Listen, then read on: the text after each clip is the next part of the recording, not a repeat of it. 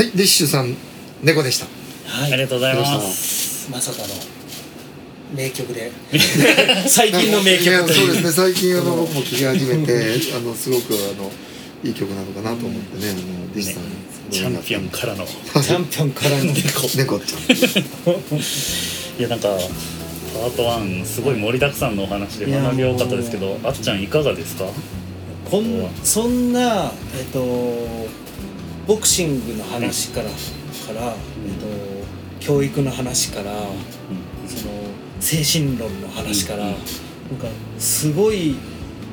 なんていうんですかスパゲッティ頼もうと思ったのにすごいもうフルコース出てきたみたいな フルコースもう食べましたっていうぐらいただ僕本当にね欲張りなんですよねきっとね金銭的な欲張りとかじゃないんだけど、あのいろいろなものにあのなんていうのかな好奇心旺盛、うんうん、あとやっぱり、うん。まあ、ちょっとあの発達障害の多動児。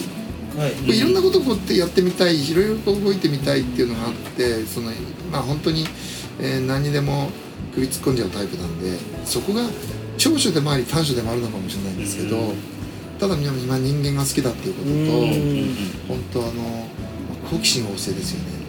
あと人を喜ばせたり驚かせたり、でもまあまあまあ、子供たちの前で手品をやるのもそう。子供たちが驚く顔を見たりとか大人たちがその後ろで喜んでる姿を。ちっちゃい時からやっぱり人の前で人を喜ばせたり楽しませたり、ボクサーたちも勝っても負けても「いい試合やってくれたね金子さんとこね感動したよ」でさっきもちょっとあの原さん言ったよねあの子供涙できるぐらいボクシングの試合を見て感動してもらえるって嬉しいことなんですよやっぱ業界の人間にとってみたらでああだったらまた見たいなとか。今回招待してもらったけど次はこのリングサイド買いますよなんて言ってくれたりとか。あとはその負けたんだけどえーファンレターの方がね負けっぷりが素晴らしかったとかね。そういう手紙をね今までもらったこともあるんですよ。あのチャンピオンマッチが終わって。試合は負けたんだけど感動しましたって。だからそれをこうボクシング業界の人たちってやっぱりチャンピオンたちも人にあげるそういう経験をさせてもらうってことはいいことだよねって選手たちも言うんですよ。なかなか人がね感動してくれることってないし感動した人たちが見ずしないと金一歩君にくれるんだよとお小遣いをね。ありがたいことだよねと、まあ、芸能界でもそういうことってあると思うし、普通のサラリーマンにしてたらないことだと思うんですよね。ね。人の感動を与えてって、うんまあ、もちろん大きなプロジェクトに対してね、うんみんなでお仕事しててそれが成功した時は皆さん感動するしっていいんでしょうけどもだけどそれがすごく赤裸々に反応してくれるっていうかね。僕もなんかエンエンディングなんですけどちょっともうここの流れで話したいのがあのご招待いただいて後楽園ホールに見に行かせていただいてあの金子ボクシングジムが、まあ、こ興行。うちの工業だったんですね。でまずその下北のねこう元々面識がある金子会長が、あの後楽園でうん。こう自ら興行を打ってるっていうこと自体まずすげえうん。すごんってなりますしうん。うん。でもともと好きっていうのもあるんですけどボクシングも。ただ生で見るとななんて言ったらいいんでしょう。もう本当に今日の話じゃないですけどボクシングだけじゃないですよねあれって。うん。あのまずそのチケットうん含めた受付の方たちがあのこう金子ボクシング陣もおそらくこうスタッフの皆様がこうみんなで本当作ってるような感じだし、なんか選手もこう大体あれ1日10試合まあ10試合ぐらいあぐらい。るんですねうん全部で、まあ、50ラウンド以内に決まってるので。ああなるほど。もうなんか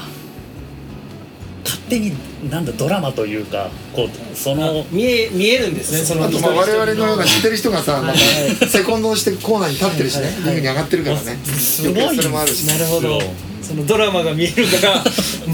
その熱気もドラマも見えちゃって もう泣くしかない。もう泣くしかないんで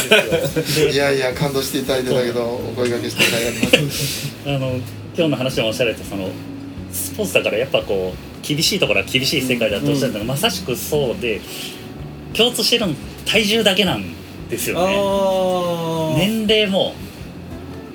それぞれのこう積んできた経験もジムのこう状況も全部違う中でうんもうその体重だけ同じ2人がこうやり合うっていうところがもうやばいっすね。ちょっとあった今度機会あったらもう本当一緒に行きたいですけどすね。本当一瞬でもういやいやそれはもう涙腺がダメと思う。感じたいですよ全あとあのそうそれこそ試合やってるとあのたった1分の間にいかに選手に適切なアドバイスをして選手をマセリンをうん拭いほどけて汗をよく拭いてあげてリフレッシュさせてまた新しいワセリンを塗って次にグラウンドに向けて選手を送り出すんですけどこの1分間が慌ててる時って短く感じるしはいはい。こっちが冷静な時って1分間に余裕を持ってできる鼻血を止めてあげるとか、ま切った目を治療してあげるとかねカットマンって言って血を止める役目が僕はするんですけどでメインイベントにやった選手は両者違ってうちの選手は相手のパンチで切れちゃってて相手は頭突きで切れてるでパンチで切ってる方がもし広がっちゃってストップになるともう TKO で負けちゃうわけなんですよ。逆に頭突きで、あのー切ったのがストップになると前半だと引き分け。後半までいけばそれらがポイントになるのであれは8回戦だったんで4ラウンドのゴングが鳴った以降まで持ちこたえてくれればそれまでのポイントでうちのは負けてなかったから3ポイントリードしてたからうん。その後ストップだったらこっち勝ちだったんですよ。だからナイナイの話それまでは切れられると困るし止められると困るからこっちのガードしっかりしながらはい。ポイントだけ取ってこいって言って、それで4ラウンド5ラウンド目が始まったらもう相手の傷バカバカでって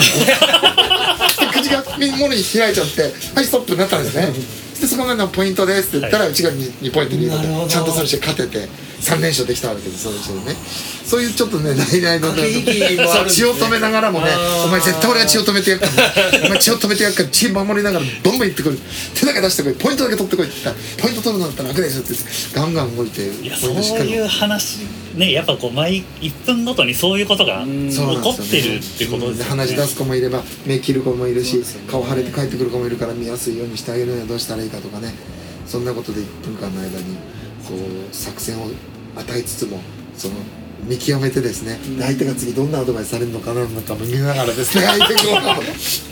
一度に3つ4つやらなきゃいけないわけ。血は止めるわ鼻血は止めるわうがいはさせるわワセリンは塗るわアドバイスはするわって。でそれがチームセコンドの仕事なんですよね。でいろんなことが同時にできるようになるためには僕は最高で5箇所の血を止めながらもう指ね5本しかないのにどうやったらそれにアドバイスしてうがいはもうウォーターマンのやつにやらしてこっちアドバイスするだけで血止めてあ3ラウンド4ラウンドで日本タイトルマッチだったんで結局10回8点までねちゃんと血止めて渡してました。頭2箇所切って顔目切って頬切ってって5箇所止めながらね。うん。だけどだからそれはやっぱり僕に与えられたやっぱ一つの能力なのかな。うん。同時にできないですようん。普通だったらね。そんなことまでね。あれもやったりこっちもやったりってできることが本当にうん。あとは選手たちって控え室でバンテージって巻くんですね、はい。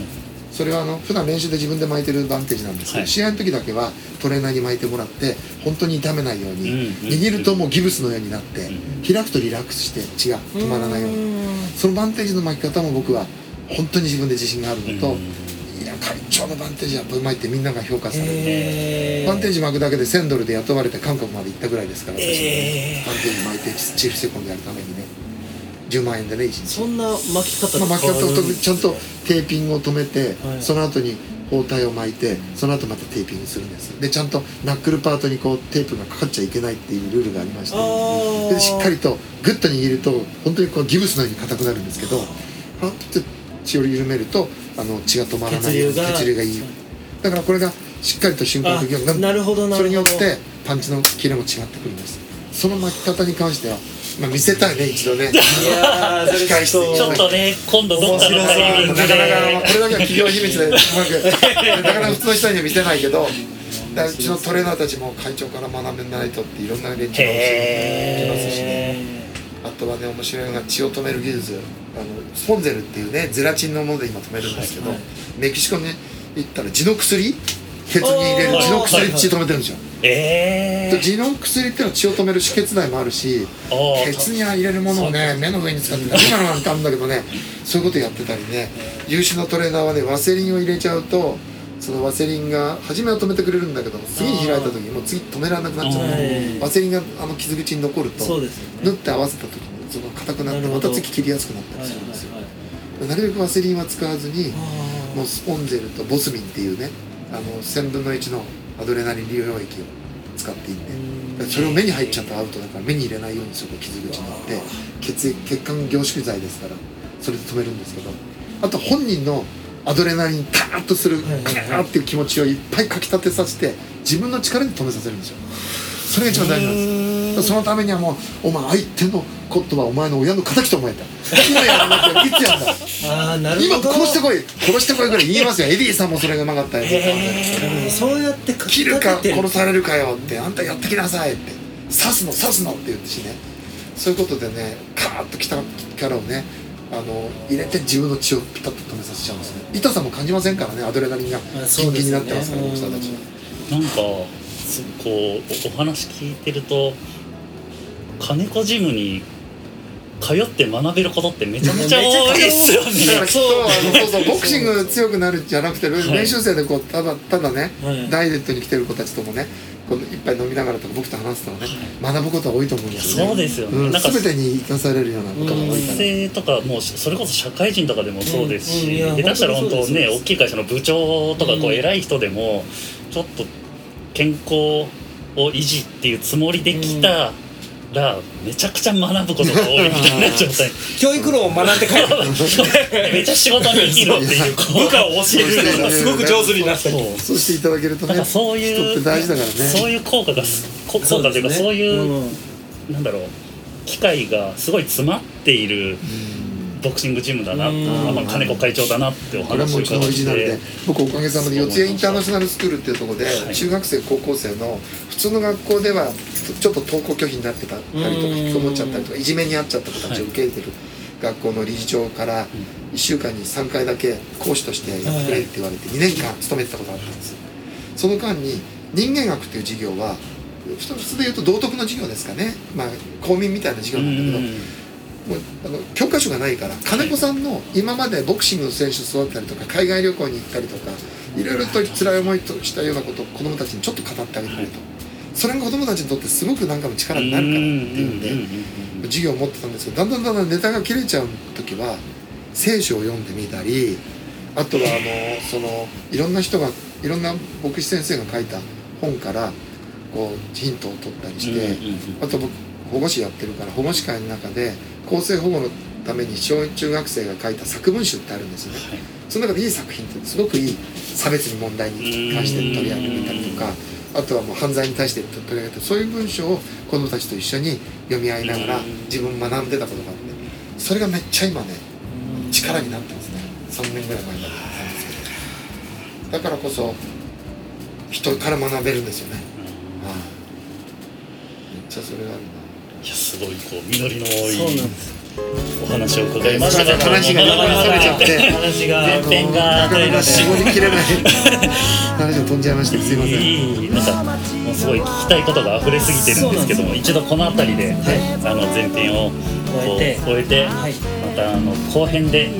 違った記憶とお話をお伺いできればと思います、あの本日ゲストでお話しいただいたのは金子ボクシングジム会長金子さんです。はいどうもありがとうございました。ありがとうございました。